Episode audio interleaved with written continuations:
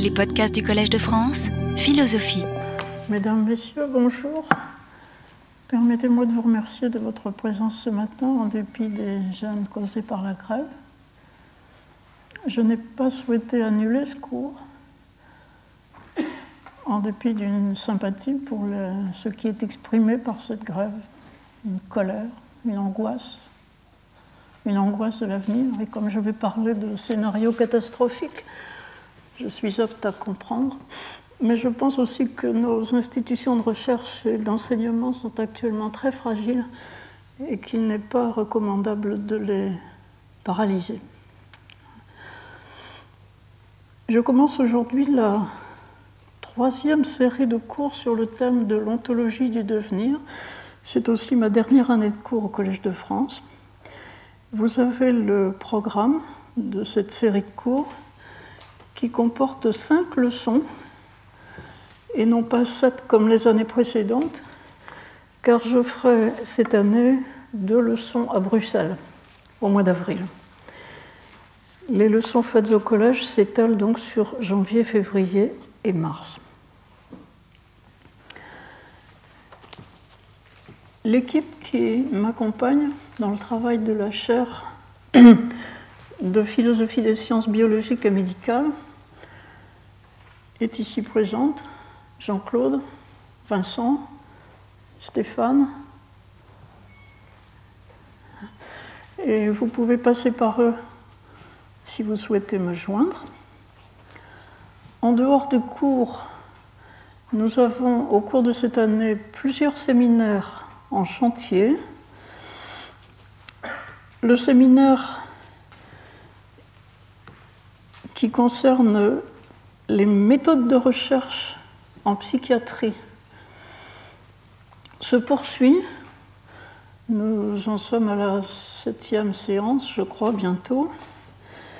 Et il y aura donc encore deux séances au printemps.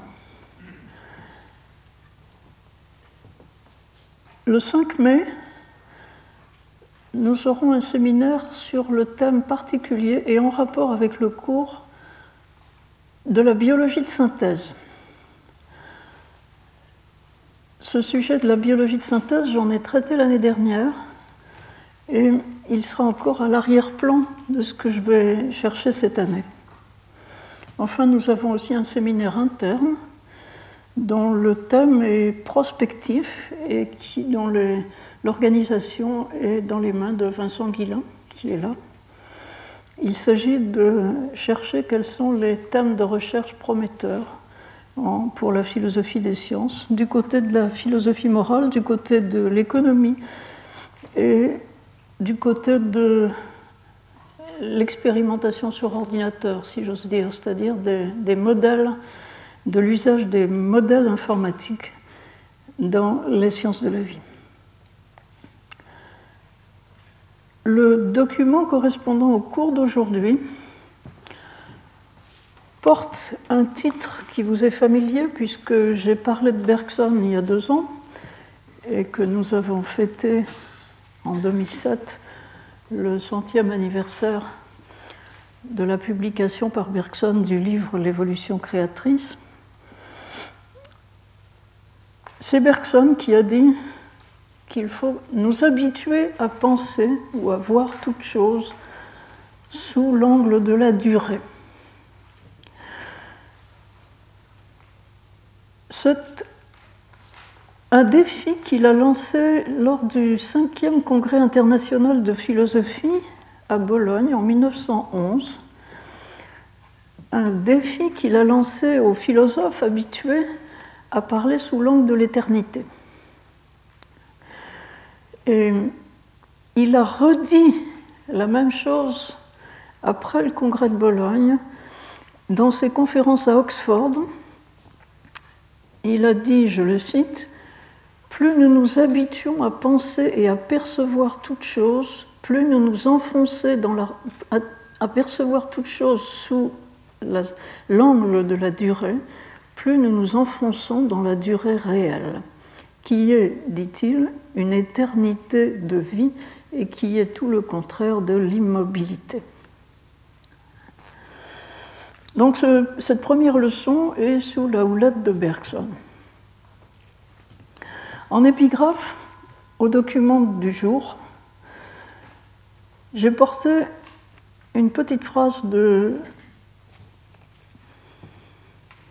Condorcet. Et là, vous devez tout de suite noter sur votre document qu'il y a une grosse faute. Ce n'est pas 1993, la date du document dont cette citation est extraite, c'est naturellement 1793. C'est l'année qui précède la mort de Condorcet. Il a écrit son prospectus d'un tableau historique des progrès de l'esprit humain en se cachant parce qu'il était euh, l'objet d'un mandat d'arrêt euh, il était député, il, avait été élu à la Convention, il faisait partie des Girondins, et puis la majorité a basculé, les Jacobins ont pris le dessus. Il a critiqué un projet de constitution qui a été présenté par quelqu'un, et pour cette raison, il a été euh, donc l'objet de ce mandat d'arrêt.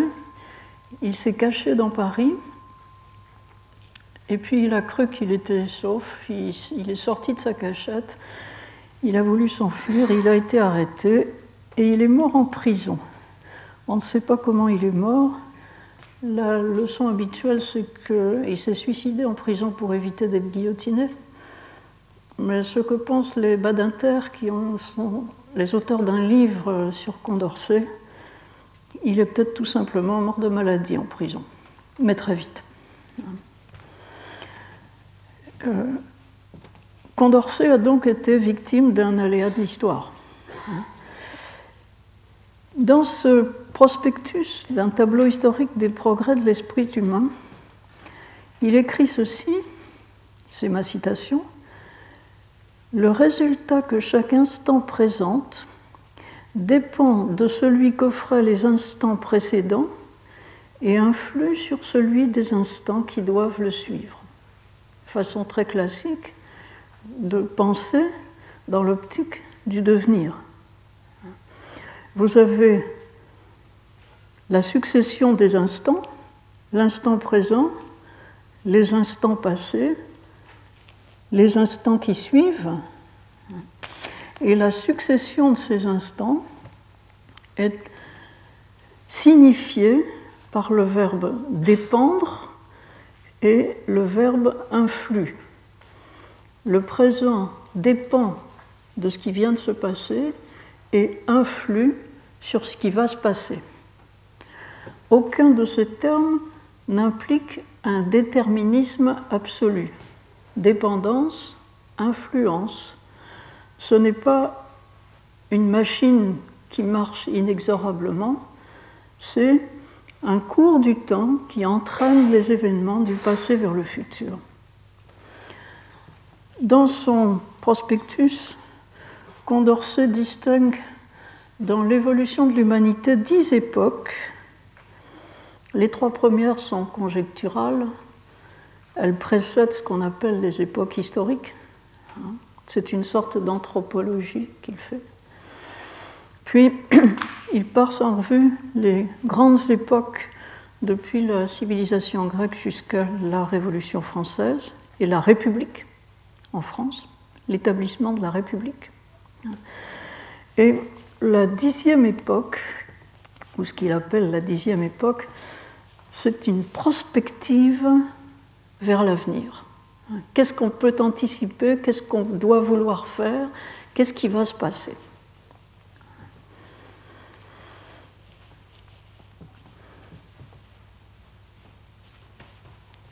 Ceci introduit mon introduction. Dans les cours précédents sur l'ontologie du devenir, je soulignais, à mon sens, trois grandes idées. La première grande idée était que nous ne connaissons pas d'autre façon d'être, d'être vivant, mais même d'être en général, sous la forme du devenir. Autrement dit, être autant que nous puissions dire, d'après notre expérience, être, c'est devenir. Et j'avais pris l'image d'une musique. Une musique se développe dans le temps. Si on l'arrête, elle n'est plus. Elle n'est qu'en devenant, qu'en se déroulant. C'était la première idée. La seconde grande idée,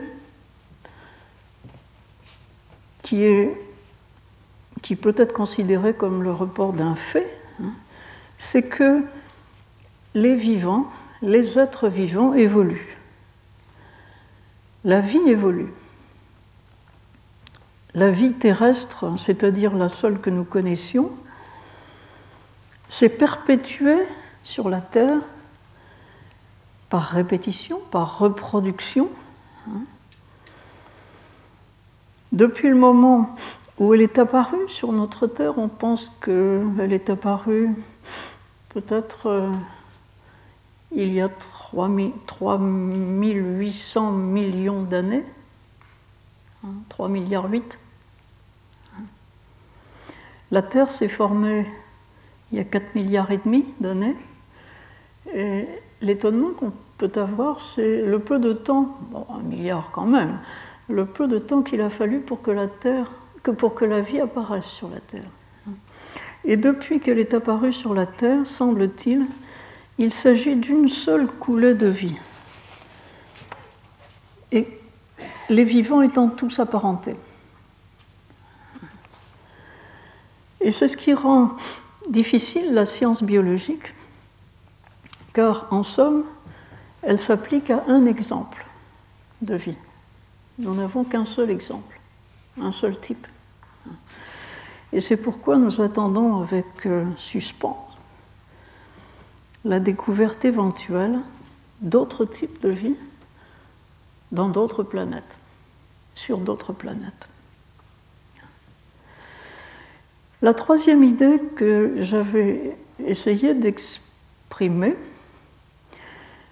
c'est que les sciences du vivant, par le fait qu'elles s'intéressent à un seul type de vie qui s'est développé sur la planète Terre, les sciences du vivant sont des sciences historiques, j'allais dire irrémédiablement, des sciences dans lesquelles la généralisation est difficile et où il y a toujours l'histoire à l'arrière-plan. C'est une idée qui est très difficile à faire passer en philosophie des sciences, car on a voulu calquer l'épistémologie des sciences biologiques sur l'épistémologie de la physique et trouver en épistémologie des lois générales, des lois universelles, des lois permanentes. Hein. Et vous vous souvenez de ce que j'avais dit en rapportant la question, ou plutôt l'observation du, philosophe et biologiste américain Giselin. Giselin disait qu'il y a peu de vrais évolutionnistes. Le vrai évolutionniste est celui qui pense qu'il n'y a pas de loi du devenir, qu'il n'y a pas de loi absolue et éternelle du devenir mais que les régularités qu'on peut observer dans le développement de la vie sur la Terre sont un produit de l'histoire de la vie. les lois résultent, si les lois s'il y en a, les régularités, disons, résultent de l'histoire et non l'inverse. L'histoire ne résulte pas d'une loi d'historicité. C'est une idée qui était qui a été exprimé déjà, et je l'avais dit, au XIXe siècle par le philosophe américain Charles Sanders Peirce, dont je vous donne ici pour rappel une citation. Cette citation un peu énigmatique, exprès, dit ceci. Euh, quelles que soient les conclusions auxquelles nous pouvons arriver au sujet de l'ordre de l'univers, la citation est sur le document.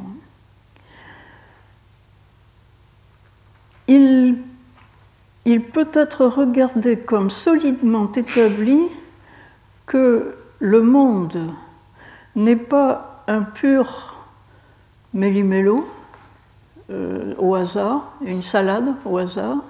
Autrement dit, il y a de l'ordre dans le monde que nous connaissons, il y a de l'ordre. Mais si le monde constitue un poème bien construit ou non, ça c'est une autre question.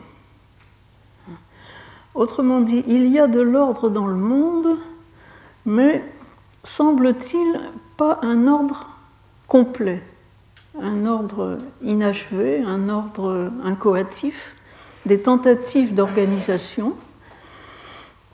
L'idée de Peirce, qu'il a exprimé à plusieurs reprises,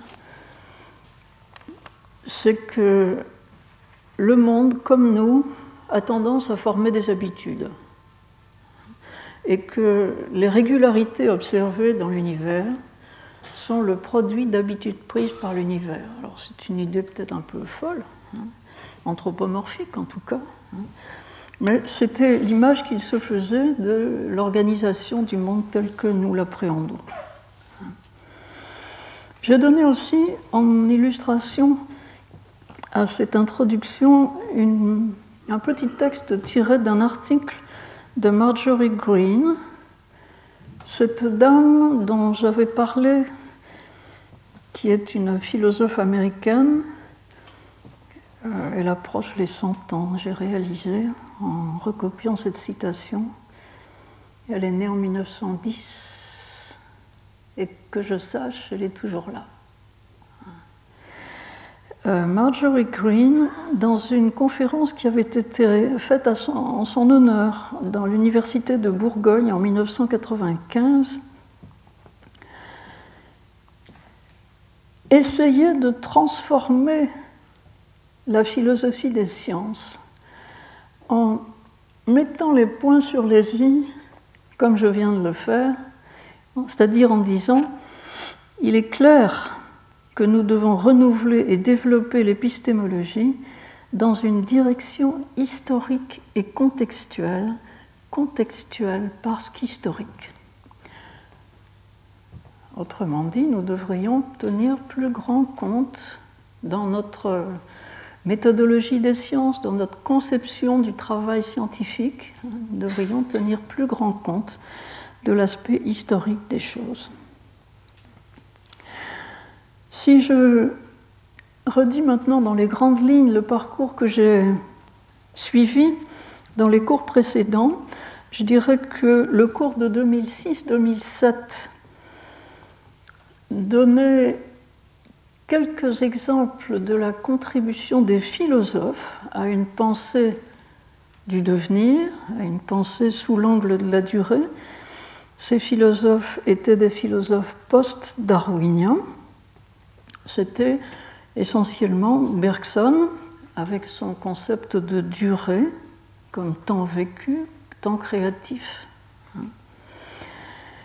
Et Simondon, Gilbert Simondon, avec son concept d'individuation, appelé selon lui à remplacer le concept d'individu. Simondon pense qu'on ne doit pas concevoir qu'il y a, comme Aristote l'avait dit, qu'il n'y a qu'il y a et qu'il n'y a que des individus. Hein. Ce qu'il y a, d'après Simondon, ce sont des processus d'individuation. Et chaque individu qui se juge individualisé est en fait en cours d'individualisation et soi-même un processus d'individuation. Euh, le troisième philosophe dont j'avais parlé, c'est Whitehead, qui lui a insisté sur un aspect sur lequel euh, Bergson n'a peut-être pas suffisamment insisté, à savoir que quand il y a devenir, quand il y a processus de devenir, il n'y a pas seulement créativité, comme Bergson l'a souligné, mais il y a aussi en compensation destruction. C'était l'idée aristotélicienne. Hein, qu'il y a génération et destruction en même temps, hein, et que l'un appelle l'autre. Et c'est une idée que Whitehead dit avoir essayé de développer dans sa propre euh, philosophie. Le cours de 2007-2008, c'est-à-dire la seconde série de cours sur l'ontologie du devenir, visait à récapituler un certain nombre d'acquis des sciences de la vie euh, contribuant à la connaissance du devenir. Et l'une des idées que j'ai développées l'an dernier était qu'avec la connaissance génétique, avec la biologie moléculaire, on a cru trouver au cours du XXe siècle un fondement stable euh, à la spécificité des espèces, à l'individualité de l'individu, hein.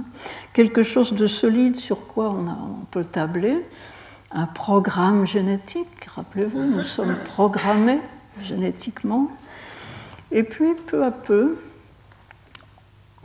au cours de la seconde moitié du XXe siècle, on a commencé à découvrir des influences épigénétiques, des processus qui, avec les mêmes gènes, montrent un développement dans différents sens, une, expression différente des gènes, euh, des processus émergents, comme on a dit, euh, maladies émergentes, etc.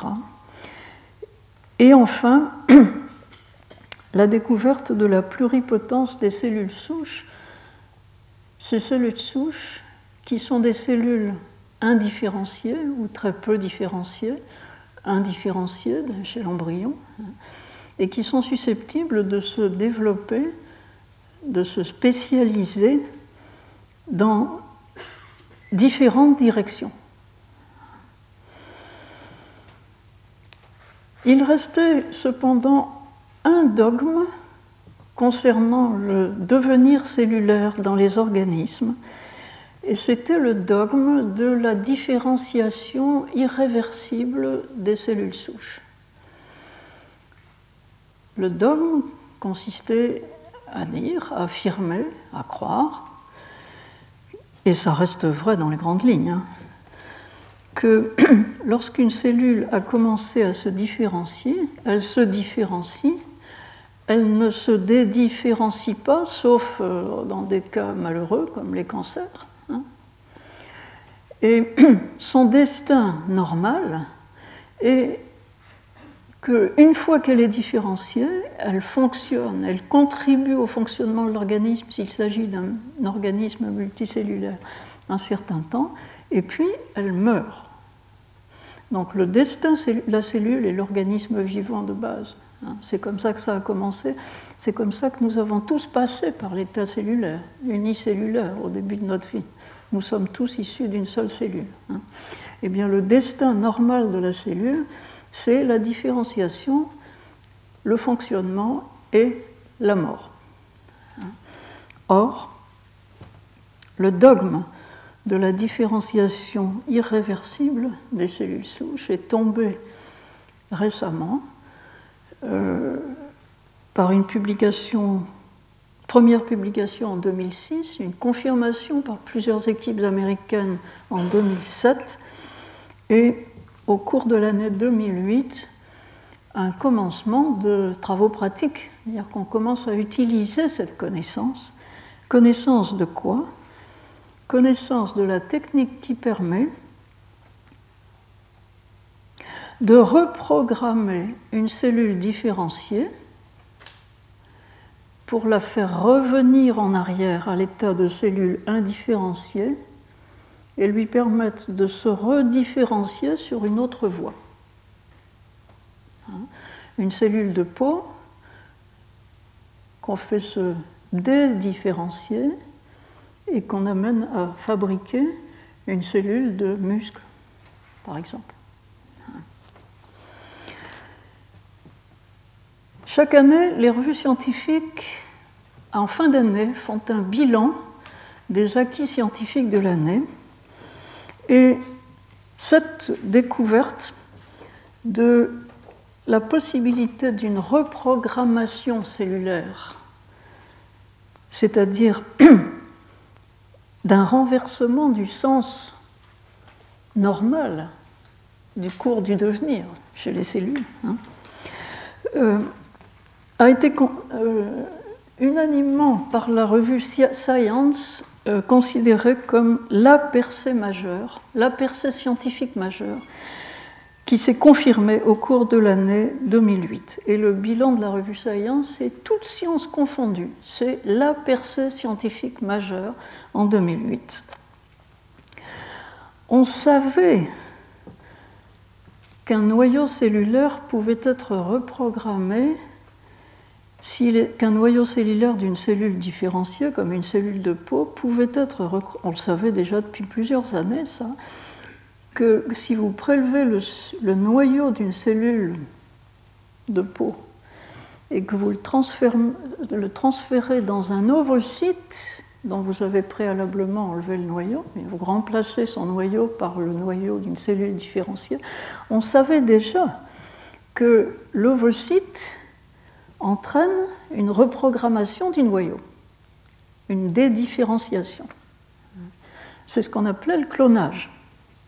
Donc on savait que la nature pouvait faire cela au prix d'une manipulation technologique un peu compliquée tout de même. Mais maintenant, on sait le faire directement.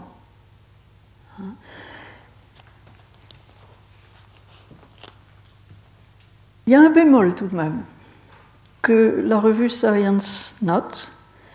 Seule une cellule sur 10 000 se laisse reprogrammer par la technique qu'on a. Mais la technique marche, on est sûr. on n'a aucune idée des raisons pour lesquelles euh, certaines cellules se laissent reprogrammer, retourner en arrière, et d'autres non.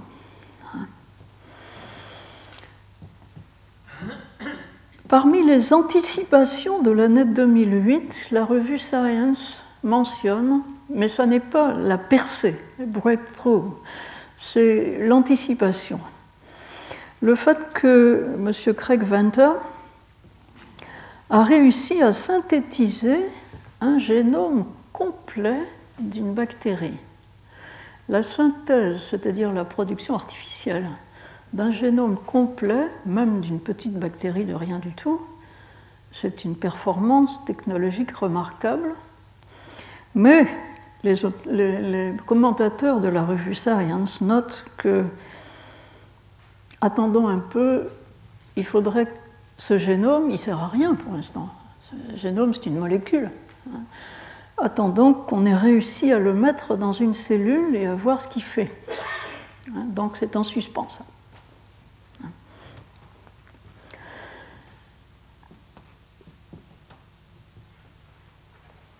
Ce que la revue Science a placé en second lieu dans les Breakthroughs of the Year, c'est-à-dire les percées de l'année, c'est la découverte par les astrophysiciens de plus de 300 exoplanètes maintenant, c'est-à-dire de plus de 300 planètes dans l'univers qui seraient candidates éventuellement à avoir donné naissance à de la vie mais on n'a pas encore vu la vie sur ces planètes et elles sont très très loin. Mais certaines ont maintenant été photographiées. La revue Science, dans ce numéro, il faisait le bilan de l'année. On arrive à les photographier. Un tout petit point sur une photo. Alors, que va être, je termine mon introduction. Euh, que va être euh, l'objet du cours de cette année Je note d'abord que cette année est une année Darwin. Nous célébrerons à la fois le 200e anniversaire de la naissance de Darwin, 1809, et le 150e anniversaire de la publication de l'ouvrage qui a fait connaître Darwin, à savoir On the Origin of Species, l'origine des espèces. Un ouvrage qui a beaucoup remué le monde et qui dérange encore, note certains magazines en pleine page.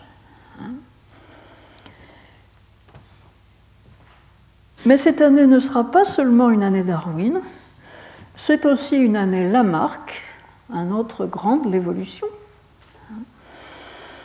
Car c'est en 1809, l'année même où Darwin naissait, que Lamarck publiait sa philosophie zoologique. Et dans ce livre-là, Philosophie zoologique, Lamarck écrit noir sur blanc que les quadrumanes, c'est-à-dire ces singes qui se déplaçaient à l'aide de leurs quatre membres, ont cessé d'employer leurs mains comme des pieds et se sont transformés en bimanes, c'est-à-dire des hommes. C'est une affirmation beaucoup plus nette que ce que Darwin a dit dans le livre L'origine des espèces. L'homme descend du singe. Lamarck pratiquement l'écrit en disant que les quadrumanes se sont transformés en bimanes. Seulement, c'était trop tôt, probablement. Personne n'y a fait attention. Ou Lamarck a été critiqué, méprisé. Et à l'époque de Lamarck, c'est la thèse de Cuvier qui a prévalu il n'y a pas d'évolution. Il n'y a pas d'évolution des espèces. Un autre anniversaire encore, en 1909, donc il y a 100 ans, Charles Nicolle, à Tunis, découvrait le rôle du pouls dans la transmission du typhus. Le typhus est une maladie causée par une bactérie, hein, une rickettsie, mais le pouls transporte la bactérie de l'animal à l'homme, en l'occurrence du rat ou de la souris, des rongeurs à l'homme. Et Charles Nicolle a été par cette découverte un grand bienfaiteur des soldats de la guerre de 14 qui ont pu euh, se protéger du typhus en faisant la chasse au pouls. Il a eu pour cela un prix Nobel en 1928, c'est-à-dire presque 20 ans après. L'objectif du cours de cette année, euh, c'est un passage de l'ontologie à la cosmologie.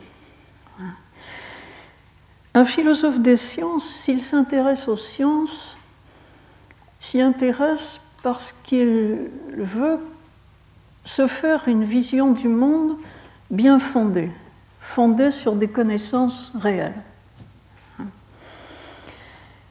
Et ce que je vais essayer de faire cette année, c'est d'explorer les représentations du monde qui sont suggérées par les données de la science, en particulier les sciences de la vie, et ce qu'a donné la réflexion philosophique de tout un siècle sur ces découvertes concernant l'évolution des espèces. Je vais donc essayer de répondre à la question dans quel univers sommes-nous? Nous sommes en devenir, pouvons-nous anticiper quelque chose? Pouvons-nous tirer de la science une véritable cosmologie? L'aventure est risquée, j'en ai conscience, et d'autant plus que pour préparer ce cours, j'ai décidé de changer un petit peu, comme je pense euh, arriver jusqu'à aux spéculations sur la noosphère. Euh, j'ai un peu changé ma méthode de travail en explorant, avec l'aide de Stéphane d'ailleurs, le subconscient universel qui s'exprime à travers le World Wide Web. Hein. Et j'ai donc découvert sur la toile un très grand nombre d'anticipations de l'avenir qui sont intéressantes mais déroutantes. J'aborde mon, exposé d'aujourd'hui est en quatre points. J'aborde le premier point qui, semble-t-il, n'a rien à voir avec ce que je viens de raconter de mes projets, mais si. J'ai parlé En mentionnant Bergson tout à l'heure du 5e congrès mondial de philosophie, nous en sommes au 22e. Nous étions l'été dernier au 22e congrès mondial de philosophie à Séoul. Et c'était la première fois qu'un congrès mondial de philosophie se tenait dans un pays d'Asie. Toutes les régions du monde étaient représentées, comme habituellement dans les congrès internationaux. Six langues pouvaient être parlées, les six langues des Nations Unies. Les organisateurs avaient promis une traduction simultanée pour les exposés faits dans ces six langues, hein, traduction simultanée dans les autres langues. Hein. Les Russes ont fait un foin terrible parce que au dernier moment, il n'y avait pas de traducteur pour le russe. Euh, et l'une des grandes lignes de ce congrès mondial, qui a duré une semaine, ça a été le dialogue entre deux traditions philosophiques, une tradition occidentale et une tradition orientale. Hypothétique. Une tradition, occidentale qui, vue d'Orient, apparaît fortement liée aux religions judéo-chrétiennes, une tradition occidentale qui, vue d'Orient, a proclamé l'universalité de la raison humaine et visé le progrès des Lumières comme on dit. Idéal encore vivant, j'ai retrouvé cet idéal extrêmement vivant chez les Tunisiens, par exemple. Les philosophes tunisiens disent que leur programme, c'est de développer l'esprit des Lumières.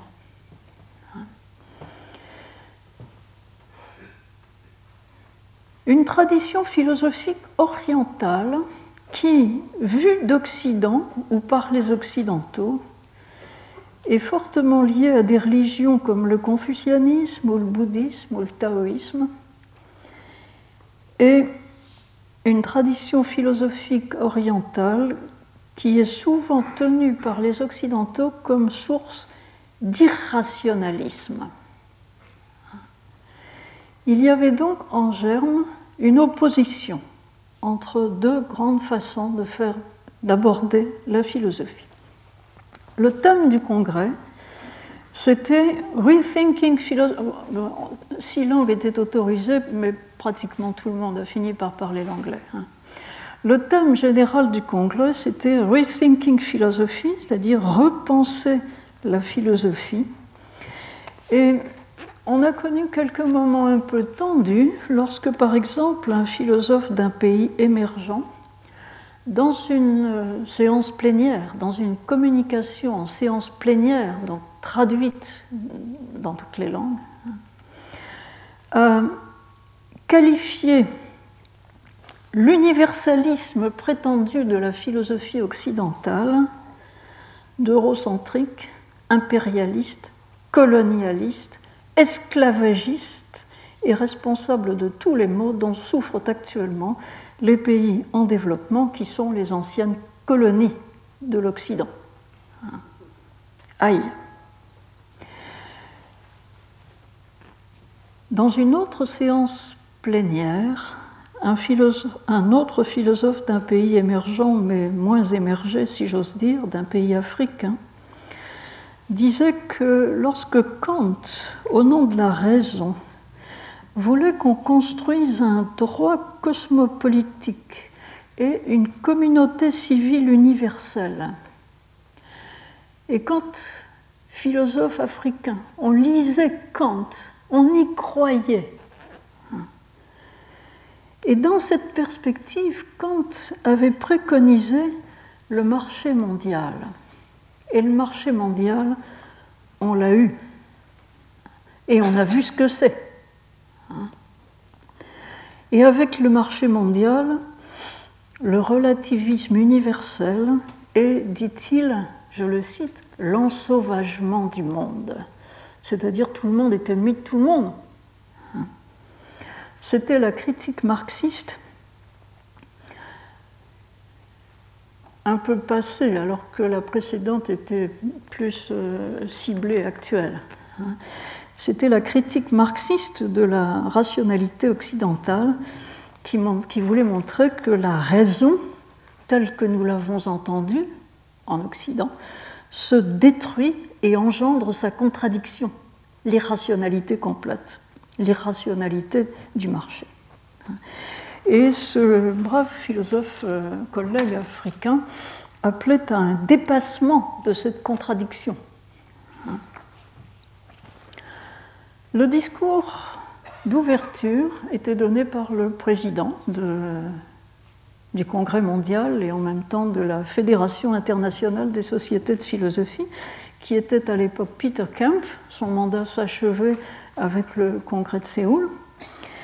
Et ce discours de Peter Kemp, euh, dont je vous ai cité une petite euh, phrase ici, je vous ai donné le titre du discours Rethinking Philosophy as Power of the World.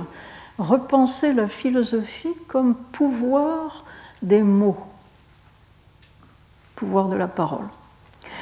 Le discours du président commençait avec une citation de Paul Ricoeur, Peter Kemp a été l'élève de Paul Ricoeur, c'est un Danois. Euh, Kemp. Euh, Ricoeur, lorsqu'il était professeur de philosophie en classe terminale, en février, avait publié euh, dans la revue Esprit en février 1955 un article intitulé La parole est mon royaume. Et c'est sûr qu'un professeur de philosophie de classe terminale, qu'est-ce qu'il fait? Quelle est sa contribution à la vie collective?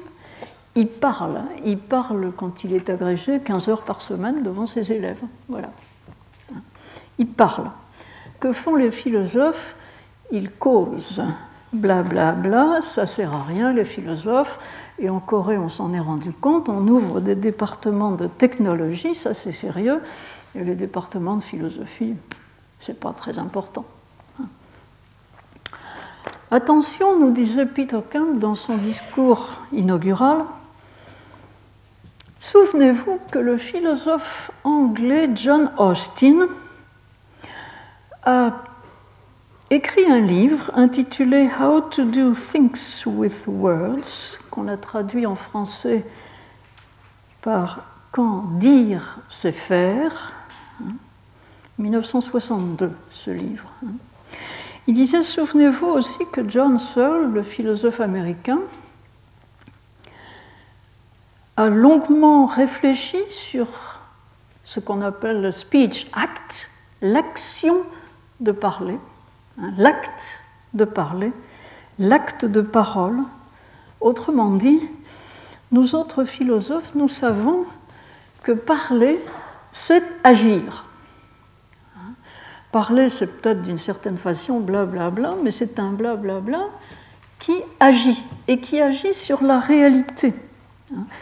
Parler, dit Peter Kemp en reprenant ces auteurs qu'il a mentionnés, c'est un acte de triple portée, locutoire, illocutoire, perlocutoire. Je ne vais pas m'étendre là-dessus, vous trouvez l'explication de ces mots sur Internet d'ailleurs maintenant. Euh, mais tout le monde sait qu'il y a des gens qui sont en prison ou qui ont une fatwa qui les poursuit pour avoir exercé le pouvoir du verbe. C'est donc que parler ou écrire, se servir de la parole, n'est pas complètement indifférent. Et Peter Kemp invitait les philosophes à avoir conscience de leur responsabilité dans leurs actes de parole, quand ils enseignent et donc exercent le pouvoir de former des gens, d'endoctriner peut-être des gens, de fasciner des jeunes. Euh, plus généralement, il encourageait les philosophes, toute la communauté des philosophes qui étaient représentés là, à manier correctement son outil de travail en s'exprimant de façon à être compris, en traitant disait-il, des questions concrètes qui se posent à notre monde devenu cosmopolite, et quelles sont les questions qui se posent à notre monde, les questions réelles. Le global warming, le réchauffement climatique. Le financial globalization, la globalisation financière, c'était au mois d'août. Hein. Les problèmes environnementaux, la, la coexistence interculturelle. Et en terminant son discours, Kemp disait qu'il faut aussi éviter de blesser avec les mots, d'utiliser les mots comme des armes. Il faisait allusion, car c'est au Danemark que ça s'est produit, aux caricatures du prophète qui étaient euh, parues dans la presse danoise et qui ont blessé profondément des personnes attachées à la religion euh, musulmane. Et autant, disait-il, nous devons défendre notre liberté de penser, autant nous devons faire attention à la manière de dire. C'est-à-dire euh, jusqu'où peut s'étendre la liberté d'expression. La conclusion de, de, ce discours de Peter Kam, je vous l'ai donné ici. Nous devons repenser la philosophie en accord avec une éco-éthique, une éthique de notre monde comme oikos, comme logis ou comme maison, pour vivre une vie bonne tous ensemble. Cette éco-éthique, j'en avais entendu parler depuis quelques années et je n'y avais jamais rien compris. Ça me paraissait très vague et je confondais cela avec les éthiques dites environnementales. À la suite de ce discours de Peter Kempf, je me suis mieux renseignée sur l'éco-éthique et en préparant ce cours, je pense avoir fini par comprendre quelque chose et je vais essayer de vous l'exprimer. Peter Kemp, donc l'ex-président euh, de la Fédération internationale des philosophes, Peter Kemp fait partie depuis plusieurs années d'un groupe de réflexion internationale qui a été animé pendant une vingtaine d'années par euh, un philosophe japonais du nom de Tomonobu Imamichi. Je l'ai déjà cité dans ses cours sur le devenir. Et depuis 2005, Peter Kemp est en train de reprendre la direction de ce groupe parce que Imamichi se fait vieux. À l'initiative d'Imamichi qui lui a demandé de reprendre le leadership. Que fait ce groupe depuis toutes les années qu'il travaille? Le programme de recherche qui donne lieu aux réunions de ce groupe a été lancé en 1965 à Tokyo, à l'université de Tokyo, par Imamichi, ce philosophe japonais.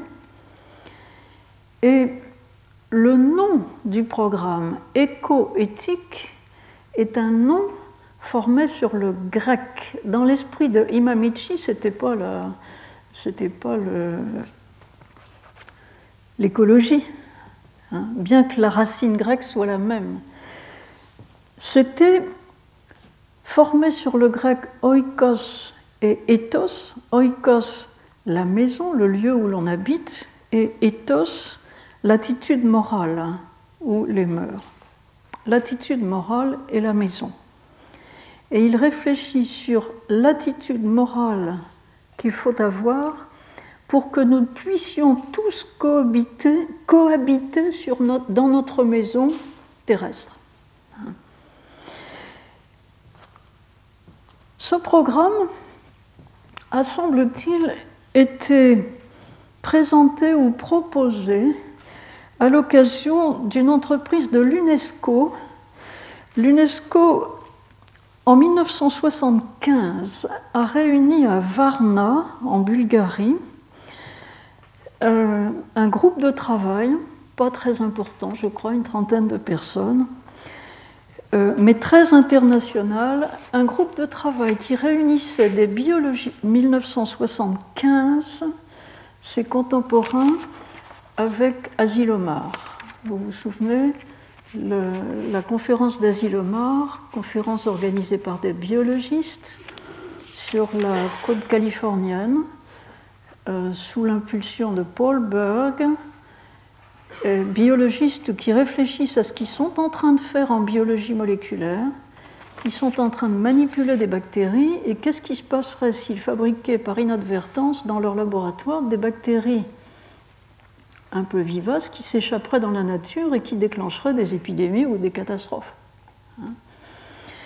Donc, la même année qu'Asilomar, l'UNESCO organise cette rencontre internationale et le rapport final de cette rencontre, adressé au directeur général de l'UNESCO, dit que ces biologistes et ces éthiciens qu'on a mis ensemble à Varna pour discuter de l'avenir de la biologie ont souligné l'urgence d'élaborer une nouvelle éthique qui tienne compte des avancées scientifiques et qu'ils ont insisté sur la nécessité de non pas de faire une conférence à Varna comme ça et puis c'est tout sans lendemain, mais de reprendre régulièrement l'examen des rapports en constante évolution, disent-ils, entre l'éthique et la science. Nous avons la chance d'avoir en français un livre écrit par Bruno Ribes et qui relate ce qui s'est passé intellectuellement à Varna. J'ai donc consulté en même temps Rib et ce que j'ai pu trouver du programme de Imamichi. Ce que je sais, c'est que à l'occasion ou en liaison avec la réunion de Varna, Tomonobu Imamichi a structurer son groupe de travail avec l'aide d'une fondation qui l'a aidé financièrement à organiser ses réunions internationales annuelles à Tokyo. Le groupe de travail de Imamichi était donc un groupe sur la durée et qui se proposait de revoir ces problèmes éthiques biologie sur la grande durée. Ils se sont réunis pendant 26 ans tous les ans.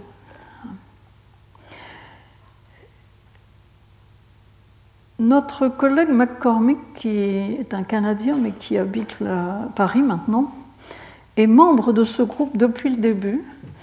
Et il a écrit un certain nombre de choses qui sont assez informatives sur la vie de ce groupe. Je vous les ai citées dans mon document. Ce qui caractérise l'éco-éthique telle que Imamichi l'entend et telle qu'il essaye de la faire se développer, c'est ceci, je crois. L'éthique traditionnelle, l'éthique occidentale traditionnelle, ce qu'on trouve dans la Bible, les dix commandements, par exemple, tu honoreras ton père et ta mère, etc. L'éthique traditionnelle règle les relations entre les hommes. C'est tout. Elle règle la façon de se conduire à l'égard de son prochain humain. Tandis que le groupe de travail éco-éthique de Imamichi réfléchit sur la façon de régler les relations non seulement entre les hommes, mais entre les hommes et les autres vivants et entre les hommes et les technologies fabriquées par les hommes. C'est donc un monde triple. Le monde humain, le monde vivant, la biosphère comme on dit maintenant, et le monde des machines, le monde de la technologie, que nous appelons maintenant quelquefois la technosphère. Et ce groupe de travail entend redéfinir le bien redéfinir les vertus, reprendre les tâches traditionnelles d'une éthique, hein, mais en tenant compte des relations entre ces trois groupes d'êtres, si j'ose dire.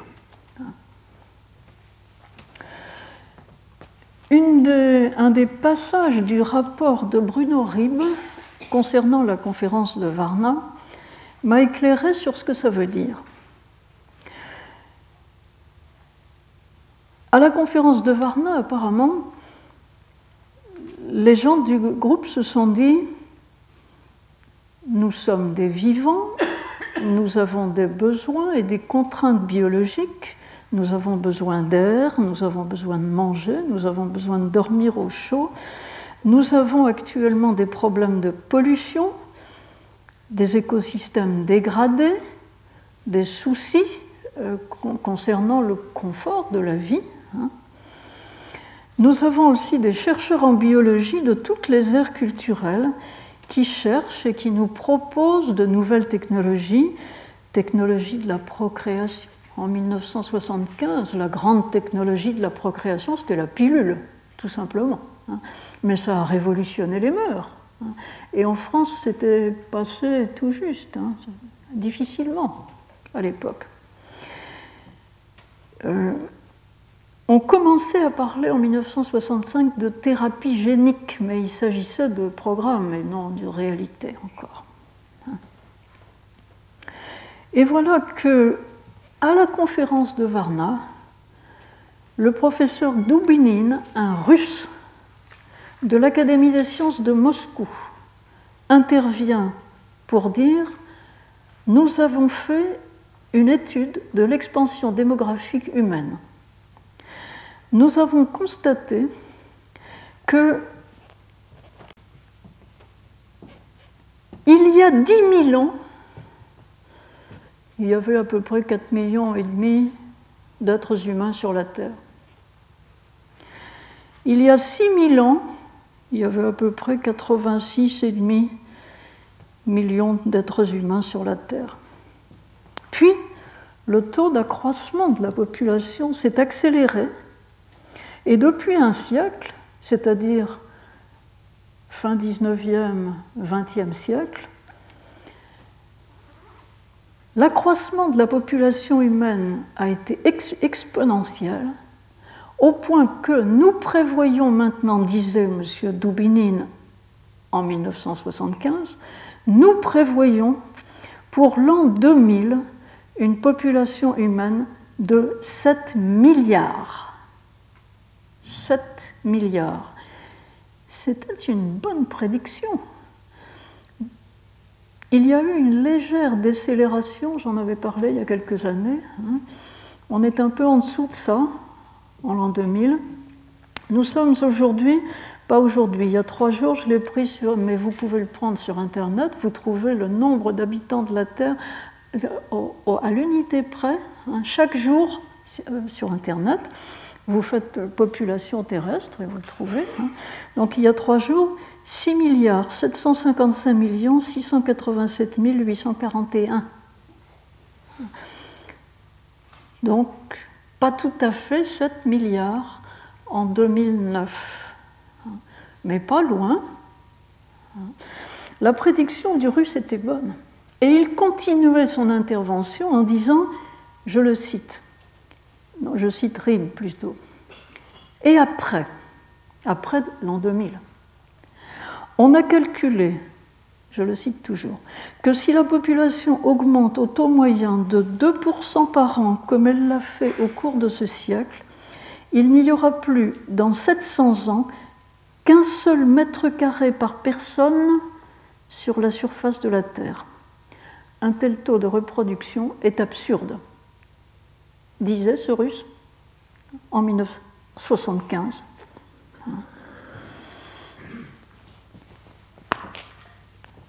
Cela permet de comprendre ce que veut dire Imamichi, le philosophe, quand il nous dit nous devons changer d'éthos, nous devons changer de morale, nous devons changer d'éthique.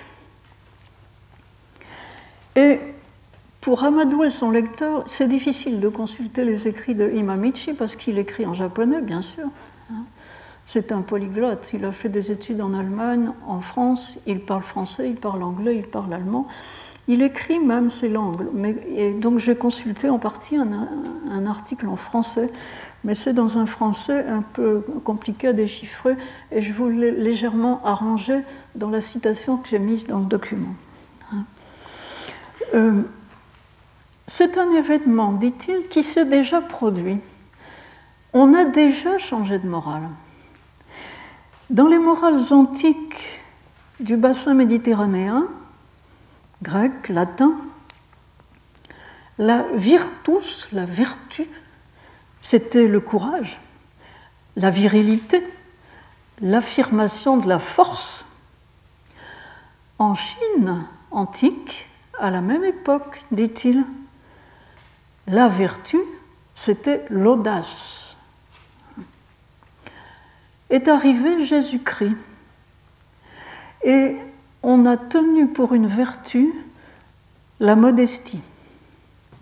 En Chine est arrivé Confucius et on a tenu pour une vertu de se comporter de façon responsable et non pas avec audace.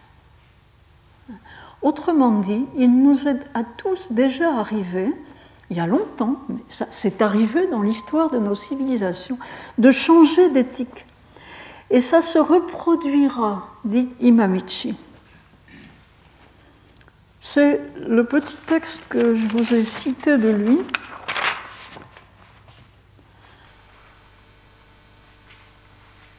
Toutes les religions traditionnelles, je le cite là, déclaraient dans leurs textes sacrés que dans le mariage, on doit faire beaucoup d'enfants il y a la discordance entre ce que prescrivent les religions et ce que suggère l'écoéthique.